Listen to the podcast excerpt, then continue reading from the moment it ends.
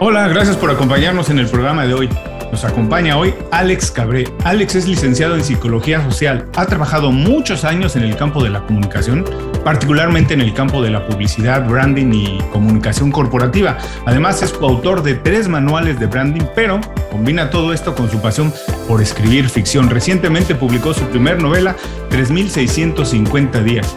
Hoy, además de hablar del libro, por supuesto, platicaremos un poquito de la comunicación, por supuesto, más de la novela, iremos más a profundidad y cómo lleva estas dos vidas. Esto es Inconfundiblemente.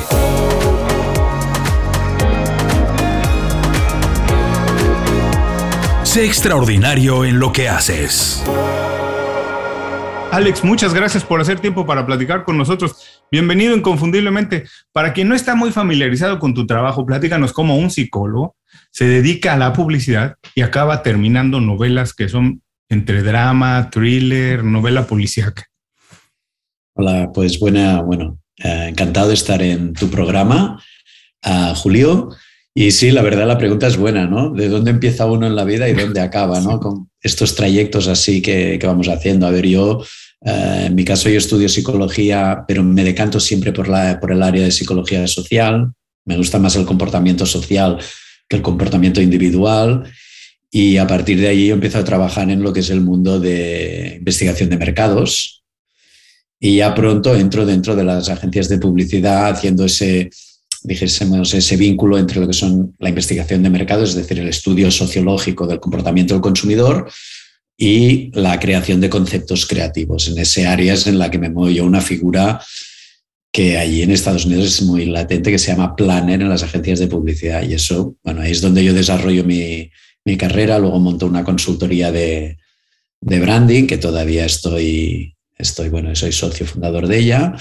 Y en todos estos años, pues bueno, eh, a mí siempre me ha interesado mucho la novela, la ficción y bueno, estoy vinculado también, me gusta el cine, me gustan las series, bueno, como ahora todo el mundo, ¿no? Y, y yo siempre he tenido la pulsión de escribir, ¿no? Y claro, dentro de esta vida que llevamos, que es tan complicada, era difícil encontrar el momento de escribir y encontré los domingos por la tarde, hace ahora ya casi 10 años, que encontré como un espacio para escribir y a partir de allí pues fui creando mis personajes de ficción, mis historias. Y a raíz de esto pues bueno, ha nacido este autor o este escritor que llevo dentro que ahora ya forma parte de, mi vida. Y ahora ya sí que tengo que ir compaginando como dos trabajos o dos formas de enfocar la vida, pero que también tienen bastante en común, porque la vida del branding o de la comunicación pues también me alimenta la forma de escribir y también pues conozco cosas interesantes, pero sí que son dos mundos distintos porque claro, escribir novelas es ficción 100%. Oye, gracias por, por, ser tan honesto. Hay varias cosas que, por supuesto, me despiertan muchas preguntas. ¿Pudieras profundizar un poco más en esta idea de que un mundo alimenta el otro? ¿Cómo transitar de una profesión, de un oficio al otro? Pero ¿cómo es que uno alimenta al otro? Porque, eh, digo, no es, esto es más o menos nuevo, ¿no? La mayoría de personas se dedica a algo durante casi la mayor parte de su vida. Así ha sido un modelo que se ha vivido durante muchos años hasta que ahora empieza a cambiar. Pero es difícil como dividir el cerebro, dividir el tiempo, eso. Pero puedes profundizar tú en ese sentido, cómo transitas de uno al otro, cómo es que uno alimenta al otro. Sí, a, ver, yo de cuando ahora publiqué, bueno, esta es mi primera novela publicada, no escrita, pero sí publicada. Hice un post en LinkedIn, no para vender el libro, no estaba dedicado porque el libro lo movemos por otras redes sociales y por otras áreas, pero sí un poco para agradecer a todas las personas que he conocido en mi carrera profesional y que sigo trabajando con ellas, dándoles un poco las gracias por haberlos conocido, porque hay gente pues, que me ha enseñado a mirar el mundo de una manera, he aprendido a escribir también de una manera, porque mi prosa es una prosa un poco distinta a lo que sería la prosa de un, de un escritor tradicional, es más cinematográfica, tiene más que ver pues, con el lenguaje publicitario, el lenguaje comercial, es un lenguaje más directo, más visual menos pensado en la palabra y más pensado en la visión. Luego también he conocido a lo largo en el mundo de las agencias de publicidad, conoces a gente muy interesante, gente muy mm. creativa, gente que tiene ideas diferentes, gente que te hace ver el mundo de una forma diferente y yo parte de lo que yo soy se lo debo a ellos. Esto por una parte. Y luego por otra parte, la gente me pregunta, bueno, pero si esto de escribir te fuera muy bien, ¿dejarías lo otro? Y digo, no, no, porque es que lo otro a mí también me llena mucho, ¿no? Y conozco a muchas personas, conozco muchas historias. Al trabajar con marcas, conoces muchas historias de las marcas y de las personas que las gestionan y de las vidas que tienen y de las cosas que hacen. Entonces eso pues alimenta un poco también mis ideas. Mm, inconscientemente vas cogiendo de aquí y de allá. Entonces, para mí estar en una vida activa profesionalmente hace que yo cuando llegue el domingo, no es que escriba, porque no escribo nada relacionado con mi mundo, pero sí que hay muchos hechos que me inspiran a la creación de personajes o situaciones. O sea, que habría como las dos cosas. Y yo me siento muy, muy cómoda ah, con las dos profesiones y lo que decías tú antes, que sí que es verdad que vivimos en un mundo donde nos encajonan y allí en Estados Unidos yo creo que menos. No sé, quizá la cultura de Miami tiene más que ver con la cultura latina o quizá española, que a lo mejor la parte más anglosajona, no lo sé muy bien, pero Sí que es verdad que aquí en, en España y el, cuando tú te dedicas a una cosa parece que te tengas que dedicar a eso toda la vida. la, movilidad laboral no se promueve mucho, la experiencia que tú puedes trasladar de un sector a otro no, no se acaba de comprender. Yo creo que ya no tanto de saltar de un sector a otro, sino del cambio de profesión, yo creo que se puede promover y a nivel de personal es muy saludable. Podríamos Porque la vida no es una línea recta que tienes que seguir sin parar. Definitivamente la vida es unas subidas y bajadas, vueltas en U, regresos, en fin, de, todo para disfrutarla. Podríamos pasar la vida entera hablando de esto y eso que dices de Miami, fíjate, curiosamente yo creo que se ha cambiado en los últimos años un poco por el... Eh, tanta gente que hemos llegado de fuera. Yo soy un migrante, ah, yo soy mexicano, pero llegué a Miami y en los últimos años ha llegado mucha, mucha gente a Miami de Latinoamérica, y mucha gente de España. Y yo creo que eso está asociado un poco a la idea de emprender, de reiniciar, de hacer algo porque a lo mejor lo que hacías en tu país no lo puedes seguir haciendo aquí. Yo creo que sí tiene que ver un poco con eso, esa idea de cambiar, de estar cambiando constantemente. Otra cosa que me interesó mucho es que decías que eh, desde tus inicios, como estudiaste psicología, te, te interesó mucho el comportamiento social y no sé si si, si, si en este momento estamos viviendo tal vez el experimento más grande en términos de comportamiento social, con lo que interactuamos hoy tanto en redes sociales, cómo, hemos, cómo nos hemos atrevido a eh, exponer muchas más cosas de nuestra vida que nos decía, a convivir de maneras distintas, a organizarnos de maneras distintas. Y dime si esto tuvo algo que ver con tu manera de escribir 3.650 días. Mm, a ver, yo creo que, a ver, a la, primera pregunta, sí, la verdad es que este cambio social que hemos vivido, dijéramos, la revolución digital y sobre todo la entrada de las redes sociales, donde hace posible que, por ejemplo, dos personas como tú y yo ahora se conozcan en directo ¿no? y entablen una conversación, incluso podemos llegar a entablar una empatía que yo ya estoy notando ¿no? en, en pocos minutos, esto era impensable y esto cambia la forma en cómo nos relacionamos cómo nos relacionamos con el mundo y sobre todo en el campo de la comunicación. Claro, yo he vivido la transición de los años 90, cuando yo empecé a trabajar, donde realmente la publicidad se movía a través de unos medios cerrados que eran los canales tradicionales, la televisión, la radio y el papel, y el exterior básicamente, a un mundo donde hoy todo el mundo nos hemos convertido en un, en un medio con patas. Hoy en día, todos con nuestro teléfono móvil somos potenciales medios de comunicación, unos con menos, dijéramos, fuerza y otros con muchísima, ¿no? Entonces ha llegado un momento que es una locura, donde la comunicación ya no está dirigida por alguien, sino que es una amalgama de informaciones en distintos sentidos que es muy difícil de aglutinar.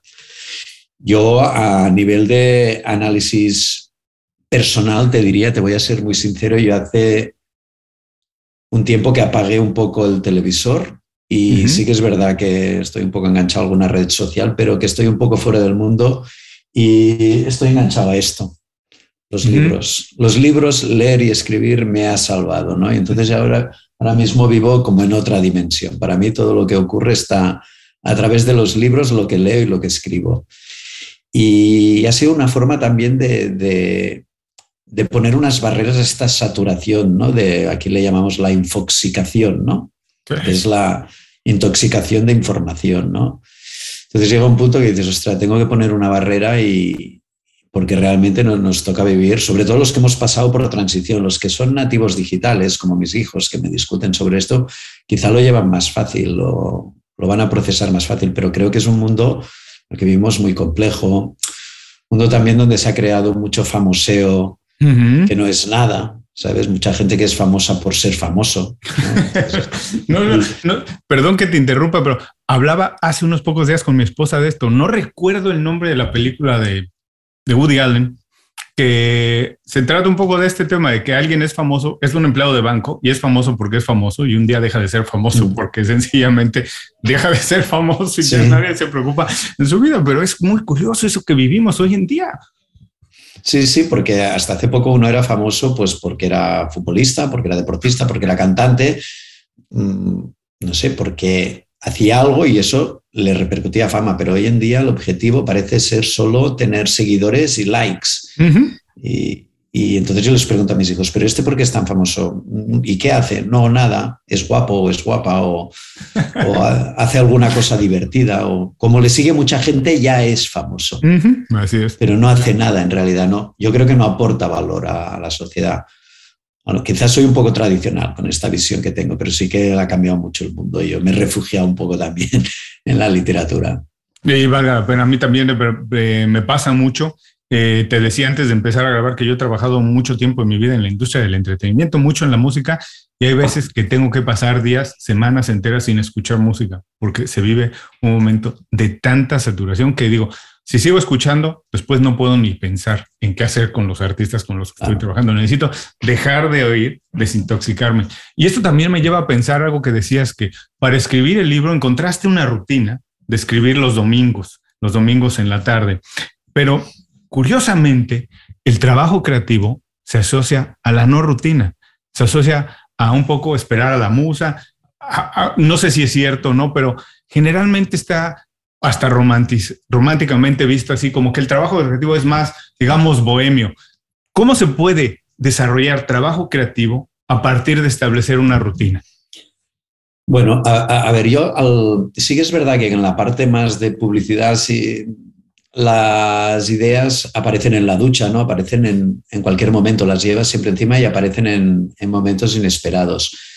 Pero yo siempre lo digo, el trabajo de novelista de escritor, una cosa es escribir un, libro, pero el trabajo de intentar escribir muchos libros o escribir una novela es un trabajo mm, que requiere un cierto talento, pero lo que más requiere es trabajo y disciplina, porque tú, por ejemplo, puedes escribir un relato, un cuento, puedes tener una idea puedes escribir un cuento, un artículo de opinión una tarde, ¿no? Te coge el pronto y, o poesía, pero la novela necesita es un trabajo de largo plazo, es maratoniano, entonces necesitas establecer una rutina, sin duda. Entonces, uh, hay quien la busca de una manera o de otra, pero la novela es mucho de, de, rutinas y de trabajo. Sí que es verdad que, claro, te pones el domingo por la tarde delante del ordenador y si no se te ocurre nada, hay que esperar al próximo domingo. Pero yo en mi caso me obligo a escribir.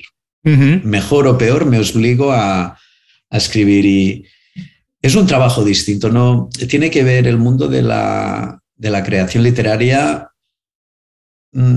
es distinto al mundo de la creación publicitaria porque no es de chispa, es de, es más de largo plazo, sí. Entonces, a mí la rutina me va muy bien, el domingo me va muy bien. Es un poco, a lo mejor, como decía, no sé si era Da Vinci, que decía que realmente la escultura ahí está en el pedazo de piedra, hay que irla descubriendo trabajando, ¿no? Es decía él que lo hacía más fácil de esa manera. Oye, eh, eh, Alex, dígame, eh, en la novela, 3650 días, estamos hablando con Alex, el autor de, de esta novela, se tocan temas un poco complicados, es trastornos alimenticios, abusos sexuales, feminicidio. Esto pero me has dicho que tú te has refugiado en la literatura, has abandonado un poco lo que pasa en el día a día, en, la vorágine de las redes sociales, pero al mismo tiempo son temas que parecen muy actuales. ¿Tú crees que los temas a lo mejor no han cambiado tanto? Los temas relevantes siguen siendo más o menos los mismos y nada más la manera de comunicarnos es como ha cambiado, lo que ha cambiado. Sí, a ver, yo, yo soy, bueno, yo déjame que te haga un pequeño paréntesis en eso que has dicho antes de la visión de Leonardo da Vinci sobre las esculturas, Por porque favor, es una sí. teoría que yo también tengo sobre la, la literatura ¿Mm? y es que, y a mí cuando me preguntan, yo siempre digo, yo la, la obra la llevo dentro, lo único que le tengo es que irla esculpiendo para sacarla. ¿Sabes? Entonces yo creo mucho en esta idea, ¿no? De la obra está ahí y hay que irle sacando capas poco a poco para ver lo que queda, ¿no? Entonces, el caso de la, de la novela es esto también, porque tiene que haber una idea central y luego la tienes que ir sacando. Y luego, después de este paréntesis, en esto que me cuentas, sí que es verdad, y es una de las cosas que me comentan con 3.650 días, que toca temas sí que son de actualidad. Pero cuando yo te digo que me refugio del mundo, leo muchos libros, pero leo muchos libros modernos Claro. y también por mi vida profesional estoy metido en el mundo. Simplemente de lo que más me he desconectado es de la política y de, y de las tertulias alrededor de este mundo. Y sí que hay unos temas eh, también, o sea, también la primera pregunta, la, bueno, la segunda pregunta que me hacía, sí que es verdad que yo creo que nada cambia, pero sí que hay unos temas que toco aquí que sí que creo que son de rabiosa actualidad. Uno es la disforia de género, que en realidad es la identidad de género versus la identidad sexual, que esto sí que es una cosa que lo estamos viendo mucho en la generación de nuestros hijos, que ahí parece ser que hay un, un cambio de, de paradigma, donde la gente pues realmente se está preguntando si pertenecen al cuerpo que les ha tocado y ya no son pocos casos, sino que ya son muchos casos. Habrá que ver qué hay de moda y qué hay de, de fondo en eso, pero sí que es verdad que el hecho de que las personas pues, puedan decidir que cambian de, de aspecto físico y que hacen un cambio de órganos genitales es una cosa que choca mucho y que cada día está pasando más. El tema de las hormonaciones es un tema que toco con, con un, un personaje que además es público, lo que lo hace, pues, pues, en realidad es el alcalde de Nueva York, que se siente una mujer y se convierte en la alcaldesa de Nueva York, lo cual es bastante extraño, ¿no? Porque no solo es extraño lo que le ocurre a ella, sino lo que le ocurre a la opinión pública.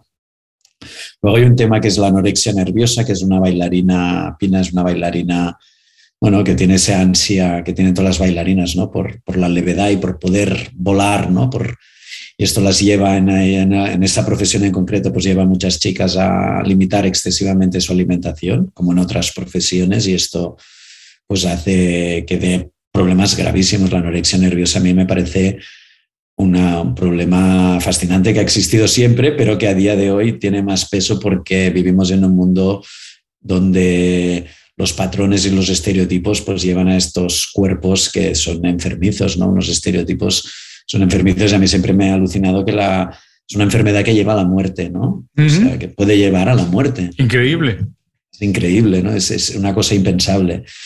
Y luego, bueno, también hay un tema de ciencia ficción que es en la búsqueda de la vida eterna, esto sí que se está estudiando mucho, incluso hay, hay algún libro que ha tra trabajado últimamente que podría recomendar, que es por ahí de un autor francés, ahora no recuerdo su nombre, que se llama La vida infinita, que es un trabajo periodístico que, que está basado en un viaje que hizo este autor mm, entrevistándose con científicos de todo el mundo. Estuve dos años viajando por todo el mundo con científicos que están trabajando en programas para la vida eterna. Y esto es una cosa que cuando te lees el libro dices, no es ciencia ficción, es ciencia realidad. O sea, mm. realmente hay, puede haber, podemos encontrarnos en breve con descubrimientos que den pasos agigantados a alargar la vida, incluso llevar a la vida eterna. Y luego lo que está también es el hecho que está en 3.650 días, que está el hecho de poderlo llevar incluso la conciencia de yo a un software, lo cual ya lo hace brutal. Se mezclan todas estas historias que sí realmente son de actualidad. Y creo que es uno de, lo, bueno, de los éxitos que está teniendo, que toca temáticas pues, que por un lado o por otro pueden interesar a muchos perfiles de lectores. Dos cosas, dos, dos eh, cosas, dos preguntas me saltan de esto. Primero, eh, ¿por qué ubicar la novela en Nueva York? Si es, si te parece, o en los Estados Unidos, si te parece que por estos temas tan actuales, Estados Unidos es un laboratorio o están sucediendo esas cosas más aquí, ¿por qué ubicar la novela aquí? Primero. Y segundo, ligada a esta pregunta es, ¿cómo utilizar hoy en día toda la tecnología que tenemos para alguien desde Barcelona ubicar su novela en una ciudad tan distante, con una cultura tan diferente a la que mama todos los días?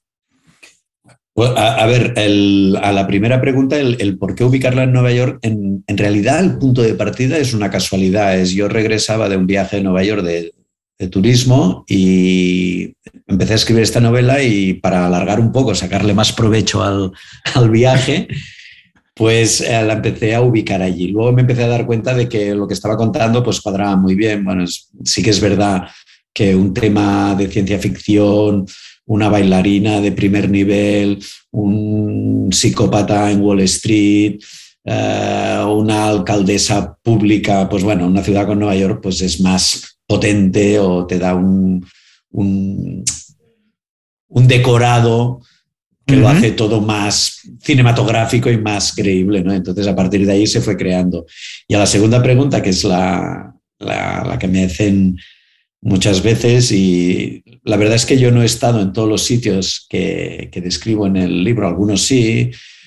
Ah, y durante toda la novela al lado tenía el Google, Earth, el Google Earth abierto y te vas documentando exactamente por todos los sitios donde va. Entonces yo cuando digo que coge un, underground desde el eh, East Village y va a la Universidad de Columbia y el transbordo que lo hace, ahora no recuerdo en qué línea, yo lo miro en el mapa y e, efectivamente es esa línea y esa parada en la Universidad de Columbia la que lleva. O sea que está todo documentado y todo pasa ah, sobre mm, ah, situaciones reales. Incluso me preguntaréis, ah, bueno, por la casualidad ahora da que una de las tramas tiene una subtrama que sucede en Miami y yo nunca he estado en Miami, ¿no? Y si cuando tengáis la posibilidad de leerlo ya me diréis si me ha acercado o no me ha acercado a la visión que puede tener una persona de Miami. Claro, para hacer eso pues me tuve que documentar qué avión se coge desde Nueva York, que creo que sale desde La Guardia, creo que es desde La Guardia, ahora no lo recuerdo, y va hasta el aeropuerto de, de Miami, de allí que lo quería situar en un motel fuera de carretera, pues cuántos kilómetros serían. La tecnología te permite realmente acercarte a muchos sitios. Y bueno, a nivel de documentación es una cosa impensable. O sea, tú ahora tiras 25 años atrás para documentarse, alguien tenía que ir a una biblioteca. Todos estos temas de ciencia ficción que yo toco aquí es a la que me surgían dudas, pones Google y te documentas al momento de cualquier cosa. O sea, es un cambio brutal. Para la creación es un cambio brutal. Y es curioso que comentes esto porque yo escucho mucho que eh, dicen que la tecnología nos hace pensar menos. Desde, desde experimentos que se han hecho, por ejemplo, como que antes podíamos memorizar los teléfonos de mm. no sé cuántas personas, hoy no podemos memorizar ni siquiera uno o dos porque todos están en el teléfono, y que la tecnología de alguna manera nos ha hecho más o menos flojos y, y que a lo mejor termina con la creatividad porque las respuestas casi casi ella te las va dictando y te las va diciendo. Pero al mismo tiempo también hay veces que he escuchado que los videojuegos, por ejemplo, ayudan a desarrollar un poco la creatividad. Sí, la tecnología no es mala, sino es más bien cómo la utilizas. No es buena o mala, digamos, sino es más bien la, la, el uso que le demos. Y esto me llevo de tu historia, de verdad, me parece increíble que no solamente que hayas hecho búsqueda de, algunos sitios de Miami, eso, sino que hayas documentado cuánto tiempo tomaba viajar de un lugar a otro, eh, la distancia que hay, como dices, de dónde puedo volar a tal ciudad. Yo creo que la tecnología está aquí para servirnos. Sí, a ver, la, verdad es que, a ver, yo con esto de la tecnología tengo un poco como sentimientos encontrados, ¿no? Porque por, al ser de esta generación de paso, estoy como un poco con el corazón dividido Sí que es verdad que no, nos, nos, ha cambiado muchísimo hoy en día. Yo creo que no nos hace más bobos, sino que nos hace más inteligentes. Lo único que pasa es que nosotros tenemos que sustituir los procesos mentales, por ejemplo, de almacenamiento de memoria, por procesos de saber utilizar herramientas donde la memoria ya está. Es decir, nosotros tenemos que saber utilizar Google más que aprendernos cuáles son los estados de Estados Unidos. ¿no? Entonces, sí que es verdad que nos ayuda mucho en esto. Yo creo que ahora hay una tendencia en, neuropsicología que dicen que esto justo que decías tú, que es verdad que algunos usos de la tecnología nos están abobando un poco y, por ejemplo, escuché hace no mucho tiempo a una psiquiatra hablar sobre este tema que aconsejaba de hacer rutinas para seguir entrenando nuestra capacidad mental uh, sin el uso de la tecnología, como por mm. ejemplo uh, aprender a volver a orientarse sin el uso del Google Maps. El Google Maps. Es decir, poder dejar el Google Maps y poder levantar la cabeza, mirar el sol, pensar, por ahí sale el sol, por el este, se va por el oeste, si tengo que ir al sur de la ciudad tendré que coger esa avenida, volver a pensar un poco y a ejercitar estas capacidades mentales que quizás sí que estamos sometiendo demasiado a, la tecnología y, que bueno, que cuando hablan del, gran apagón, hoy en día esto, ah, esto es una prótesis esto casi, casi está pegado ya a nuestro cuerpo y si nos falta esto, nos, nos falta la forma de interactuar con el mundo. Entonces yo creo que allí sí que hay como, como un reaprendizaje de saber utilizar la tecnología, por un lado, y por otro lado, no depender excesivamente de ella o no, o no ser un esclavo de ella. Y luego en el campo de la creatividad, yo creo que por suerte aún eh, en, el mundo este de los libros aún no lo han aprendido a, crear las máquinas. En el campo de la publicidad te tengo que decir que sí que es muy triste que hoy en día ah, la publicidad, por ejemplo, online, eh, los clientes nos dicen, mira, tú me das tres titulares y tres imágenes, los ponemos en Google y la que haga mejor performance, esa es la buena. O sea, con lo cual ya el algoritmo está decidiendo cuál es el buen eslogan cuando en realidad mm, la buena creatividad o los grandes eslogans o las grandes ideas siempre, siempre surgen de cabezas pensantes. Yo creo que allí, de momento, no han llegado las máquinas.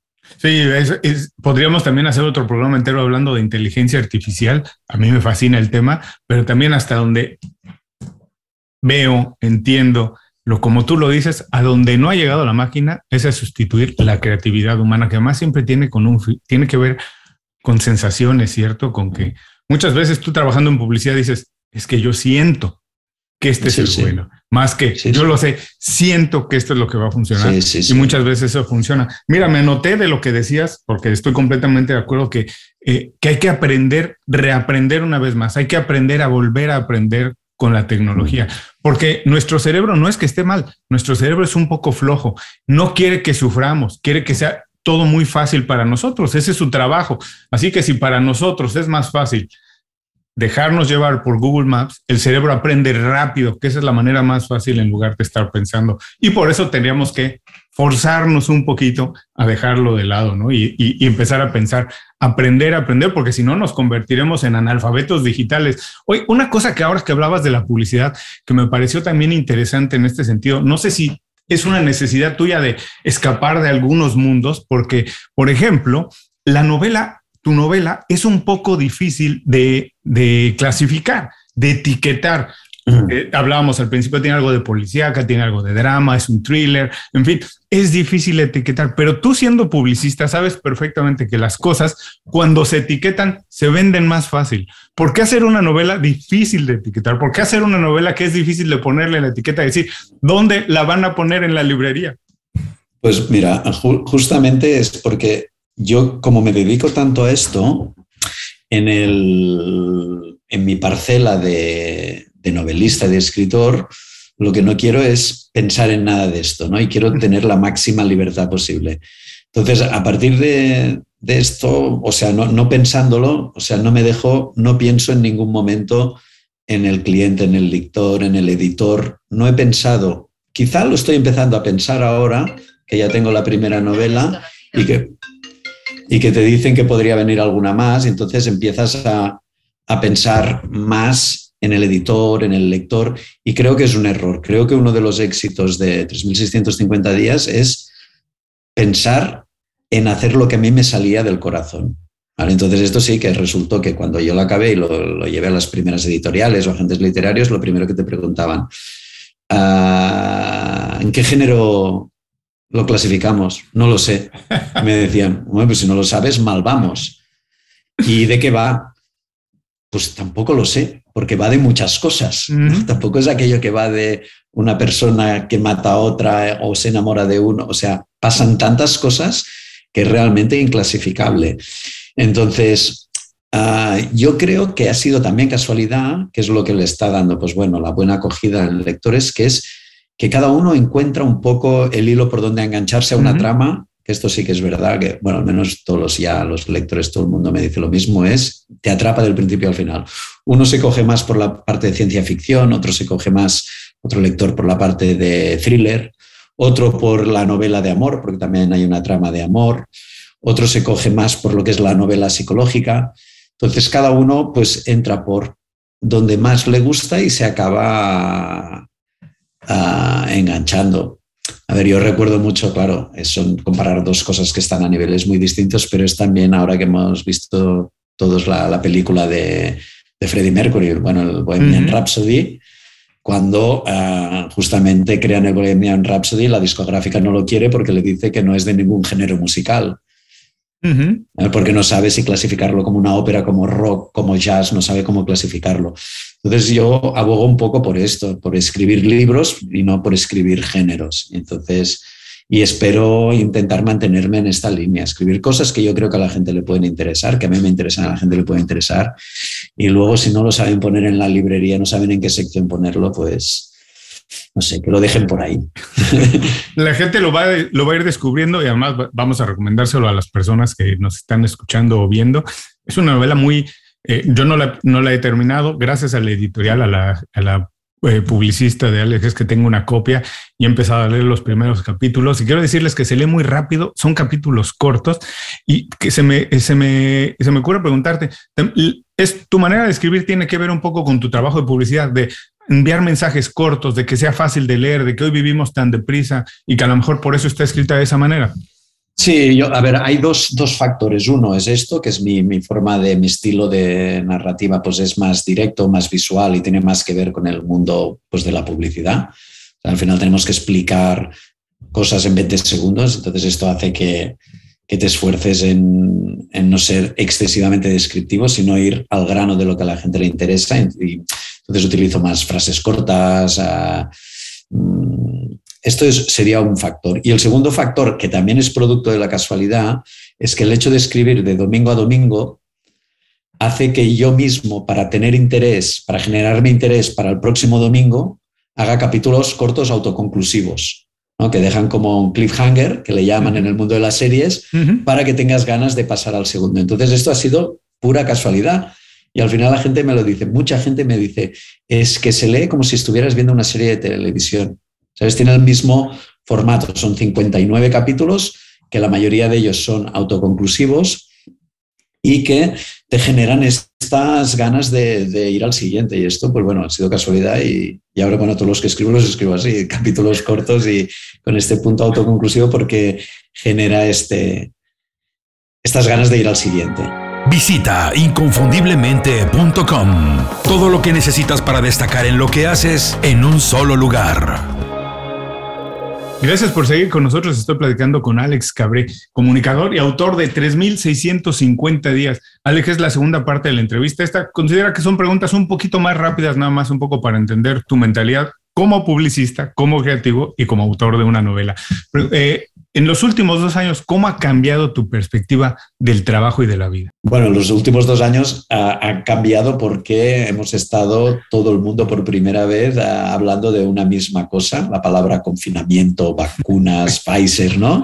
Son las únicas palabras que se han hecho mundiales y que todo el mundo ah, las ha puesto en su vida, pues en estos dos últimos años pues ha sido un shock porque hemos aprendido a marchas forzadas a, trabajar y a relacionarnos con el mundo a través de herramientas digitales que sí que las utilizábamos, pero no con la intensidad y la naturalidad que las utilizamos ahora. Y la verdad es que, mira, yo ayer estaba en la oficina, hoy estoy en casa, mañana voy a estar en la oficina, ahora ya estoy hablando contigo en Miami, ahora voy a tener otra reunión por Teams y otra luego a lo mejor la voy a tener por el móvil a través de FaceTime. O sea, los últimos dos años ha sido el gran acelerón digital y también creo, desgraciadamente, también creo que nos va a dejar un pozo de una sociedad más miedosa acerca de los fenómenos externos que nos pueden venir, porque se, hacen, se magnifica todo ya tanto que vamos a entrar en sucesivas crisis de mundiales que yo creo que estarán demasiado hinchadas por los medios de comunicación. Voy a intentar ser breve, que me has dicho que sea breve, perdón. No, no, tranquilo. Yo, yo porque no quiero robarte mucho tiempo porque sé que tienes una agenda apretada. Por mí, encantado de seguir platicando. Y todo esto que nos dices, todos estos cambios, ¿ha cambiado tu visión del éxito profesional? ¿En qué se basa ahora el éxito profesional? Bueno, a ver, yo, eh, el, el éxito profesional, claro, me toca la, pregunta muy directamente. Yo ya estoy, bueno, en esa barrera a los 50, ah, le he cambiado un poco. Yo realmente creo que el éxito profesional está en encontrar un satisfacción en lo que haces, encontrarte bien contigo mismo y con las personas que te rodean. Ese es el éxito profesional. El ganar mucho dinero, el tener un gran cargo, el hacer trabajar para clientes muy grandes, claramente y de forma muy sincera, para mí ha pasado a un, segundo plano. Para mí a día de hoy es intentar hacer las cosas bien contigo mismo y con la gente que te rodea. También tengo que decir que hay un fenómeno que está creciendo mucho en el mundo del, branding, que es las marcas con propósito, los Purpose Driven Brands, que sí que es verdad que también, pues bueno, viene con esta filosofía. Hoy en día quizá el éxito no es tanto hacer muchas cosas, sino hacerlas bien. Y creo que esto es una de las cosas que si tenemos suerte y no es solo una tendencia, una moda, pues puede cambiar nuestra percepción de, del éxito profesional, llevarlo hacia un, bueno, hacia un mundo más donde todos estemos más a gusto. Ojalá. Esto que dices que de que sí cambió un poco tu percepción del éxito profesional por tu edad, por los trabajos que has hecho, por las cosas que has hecho. Entonces me ocurre preguntar para la gente que nos está viendo y escuchando, que es más joven que nosotros, porque somos tú y yo más o menos de la misma generación, pero cuando buscaste tu primer trabajo, ¿qué buscabas? ¿Y qué hiciste bien y qué hiciste mal en ese momento? Yo cuando buscaba mi primer trabajo estaba tan ah, obsesionado con trabajar como planner en una agencia de publicidad, que era un tipo de cargo muy concreto y que en España pues apenas había dos o tres personas que se dedicaban a esto. Y me ofrecieron este puesto de, de trainee, luego ya evolucioné una agencia mundialmente famosa que hay en Estados Unidos es number one, que es uh, eh, TVDL UA, Chayat Day, que es top, top, top. Bueno, es la, la agencia de, de Apple y yo entré en aquel momento que se creó el Think Different en la multinacional, para mí eh, aquello era maravilloso. O sea, tenía tantas ganas que yo solo quería trabajar, solo pensaba en trabajar, el mundo de la agencia, el mundo de la creatividad, los viajes, entornos internacionales, era wow. ¿Y qué hice bien? Saber lo que quería. ¿Qué hice mal? Al principio creo que no hice nada mal. Creo que no hice nada mal. pero me gusta... Con los años sí, con los años no, no acabas de hacerlo todo lo bien que querrías, pero al principio, porque sobre todo porque fue la ilusión, el motor de mi entrada en el mundo laboral. Pero qué buen, qué buen mensaje este que digas que lo que tenías era muy claro lo que querías, que muchas veces eso no se tiene claro y por eso a lo mejor se complica un poco más todo. Esta siguiente pregunta es un poquito tramposa, especialmente para alguien como tú, que estoy viendo atrás la colección de libros que tienes, pero por favor, si puedes, recomiéndanos qué estás leyendo, qué has descubierto últimamente, qué deberíamos leer o, qué deberíamos ver si estás viendo algo interesante. Tú que también tienes esa mentalidad de crear mm. historias, de, de contar historias. ¿Qué estás viendo? ¿Qué estás leyendo? Dinos, recomiéndanos algo para utilizarlo como fuente de información o de, o de inspiración? A ver, como de lo, que estoy leyendo, uh, esto me lo pones fácil porque yo soy un gran lector y aparte de, escribir lo que hago es todos los libros que me leo, los reseño, hago una reseña y la cuelgo en Instagram. ¿vale? Si alguien me quiere seguir, Alex Cabré en Instagram, pues allí hago una pequeña reseña que no deja de ser mi biblioteca de libros. Es una forma que lo empecé a hacer para cuando lees mucho te, te, vas olvidando, ¿no? Y dices, pues si me hago un resumen de lo que leo y lo cuelgo y lo comparto. Entonces he empezado a descubrir que hay mucha gente que hace lo mismo que yo, entonces compartimos ideas del libro. Entonces, esto me lo pones fácil porque por aquí tengo libros que acabo de leer. Esto es una autora maravillosa maravillosa que se llama Delphine de Vigan, es una autora francesa, uh, una autora moderna, que este libro, Las Gratitudes, es un libro de lágrima, ¿sabes? Mm. De, dices que está escrito con el corazón y que es maravilloso, que nos habla, pues bueno, de las gratitudes que tenemos que dar ya cuando somos muy mayores en la vida y estamos a punto de abandonarlas, pues esas gracias impostadas que hemos dado tantas veces y nos hemos olvidado quizá de dar las otras gracias que son las importantes a gente clave. Es una maravilla y del fin de Vigan es una maravilla. Y luego para irme a algo más cercano, donde estáis ahí?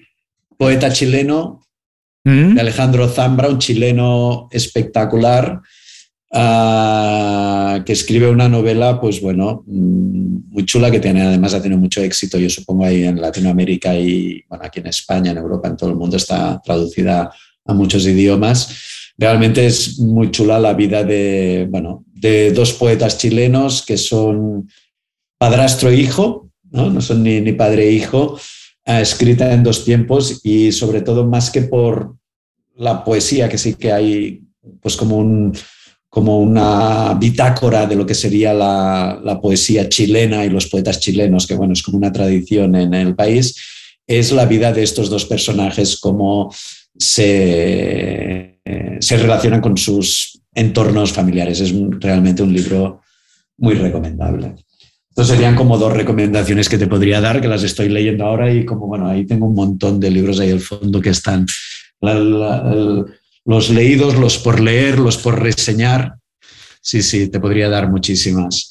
Bueno, nos has dejado ya dos recomendaciones, ya nos dejaste algo para hacer el fin de semana, por lo menos buscarlas. Y las personas que están ahora manejando, haciendo ejercicio, haciendo otra cosa y no pueden tomar nota, no se preocupen, regresen un poco más tarde a las notas del programa y dejaremos los enlaces directos a las recomendaciones de Alex. Oye, dime una cosa, Alex, a ver, lees novelas, escribes novelas, llevas la agencia de publicidad, tienes hijos, dame tu secreto de... A mí no me gusta decirlo productividad, pero dame tu secreto de eficiencia. ¿Cómo haces? Delegas mucho, eres muy organizado, tienes una, una lista de cosas por hacer. ¿Cuál es tu secreto? ¿Cómo lo haces? Mira, hay, aquí hay dos cosas. Hijos ya mayores, que ya es ya bastante mayores, ya van solos, con lo cual esto te libera mucho. Y luego es mucho más sencillo lo que parece. Es, si te quitas el fútbol y te quitas la política, echa cuentas de las horas que tienes al día. Muchas, muchísimas, muchísimas. Simplemente la política y el fútbol no forman parte de mi vida, con lo cual se te abre el mundo. Es una decisión, ¿sabe? Yo no he llegado a tanto. Eh, si, ya no tengo televisión, no tenemos televisión en casa. Eh, y yo le digo a mis amigos un poco en broma y un poco en serio que desde que dejé de tener televisión, incluso perdí peso. Es que la televisión te lleva a estar comiendo, te da tanta estrés las noticias de, política que creo que lo único que haces después de esas noticias también es comer. Así que yo les digo un poco en broma eso, pero tienes toda la razón. Eh, hablaba, no me acuerdo con quién hace un tiempo que decía, sí me gusta el fútbol, pero cuando pienso que son dos horas ahí, ver, ver un partido, pienso que muchas veces es casi haber leído un capítulo y medio de un libro, así que cuando lo comparas de esa es que muchas veces son el, uno el partido el sábado, uno el domingo, uno el miércoles, uno el martes, son cuatro a la semana. Solo con esas horas tú en un año escribes una novela y sigues trabajando y haces lo mismo. Y si luego ya te quitas la política y las tertulias políticas, ya bueno. Bueno, el secreto... Ya escribes un, ya escribes un bestseller. Entonces, el secreto es menos televisión, menos cosas, pero de más calidad. Ahora, esta pregunta sí es un poquito más tramposa. Tú sabes, el programa se llama Inconfundiblemente. Me gustaría saber qué o por qué Alex Cabré es inconfundible. A ver, yo creo que por lo que soy inconfundible es por lo que me llaman aquí ahora es el escritor dominguero, por escribir los domingos por la tarde, porque no sé si has tenido la ocasión de leerte el, el prólogo de Sesgay. No, no, el prólogo, pues si te lees el prólogo de la novela, Sesgay es un director de cine español muy importante y un director de teatro de, mucho renombre internacional. Y cuando yo le pasé el manuscrito de la novela, me, la dejas enseñar, ¿no? También. Claro. Un poco para que la vean. cuando le pasé el, aquí está el prólogo de, Sesgay, mm. cuando le, le, pasé la novela, el manuscrito, antes de que se convirtiera en, bueno, como por ejemplo este que estoy escribiendo ahora, las, ¿ves? las cosas empiezan aquí y se mm. acaban aquí. Le pasé el manuscrito así, ¿no? Encuadernado, y me dio su opinión y me dijo, pero lo que me ha hecho mucha gracia es que escribas los domingos por la tarde. Y dice, cuando los demás estamos haciendo la siesta, viendo el fútbol o tomándonos un gin tonic, tú estás ahí en el ordenador. Y a raíz de esta anécdota, él escribió una obra de teatro que se ha presentado aquí en Cataluña, en Madrid, también creo que va, puede ir a Latinoamérica, que se llama 53 Domingos y que va de un escritor que escribe los domingos por la tarde. Entonces eso es a mí lo que me hace inconfundible, el escritor dominguero. Buenísimo, Alex. De verdad, muchísimas gracias por dedicarnos tiempo. Felicidades por la novela. La recomendamos muchísimo. Les digo, dejaremos los enlaces directos a la novela. Pero de verdad, muchas, muchas gracias por dedicarnos tiempo, compartir contigo, con nosotros experiencias, ideas, tu visión de las cosas y un poquito más, un, un poquito más profundidad de 3.650 días. Muchísimas gracias. Espero que la próxima vez sea en persona, conozcas Miami ahora sí, ya no a través de Google Maps, pero también me darían muchas ganas visitarte en Barcelona y tomarnos ahí unas cañas. A ver si es posible, yo encantado, de una cosa o la otra. Bueno, que sea pronto, de verdad, un abrazo. Bueno, pues muchas gracias. Y a todos los que nos están viendo y escuchando, les recuerdo, con esto terminamos la entrevista con Alex Cabré. Les recuerdo todos sus consejos, ideas, así como los enlaces a sus redes sociales y a la novela los podrán encontrar en las notas de este programa. Muchas gracias por escuchar el programa. Si algo te pareció interesante, visita inconfundiblemente.com. Tenemos un blog, un canal de YouTube y un boletín donde recomendamos libros, documentales y herramientas para ayudarte a destacar en lo que haces. Se llama Las 5 Razones y llega todos los viernes. Por último, si quieres mejorar tu marca personal de manera fácil e inmediata, recomiéndanos con tus amigos y comparte este programa, porque cuando compartes contenido con valor, dejas una buena impresión.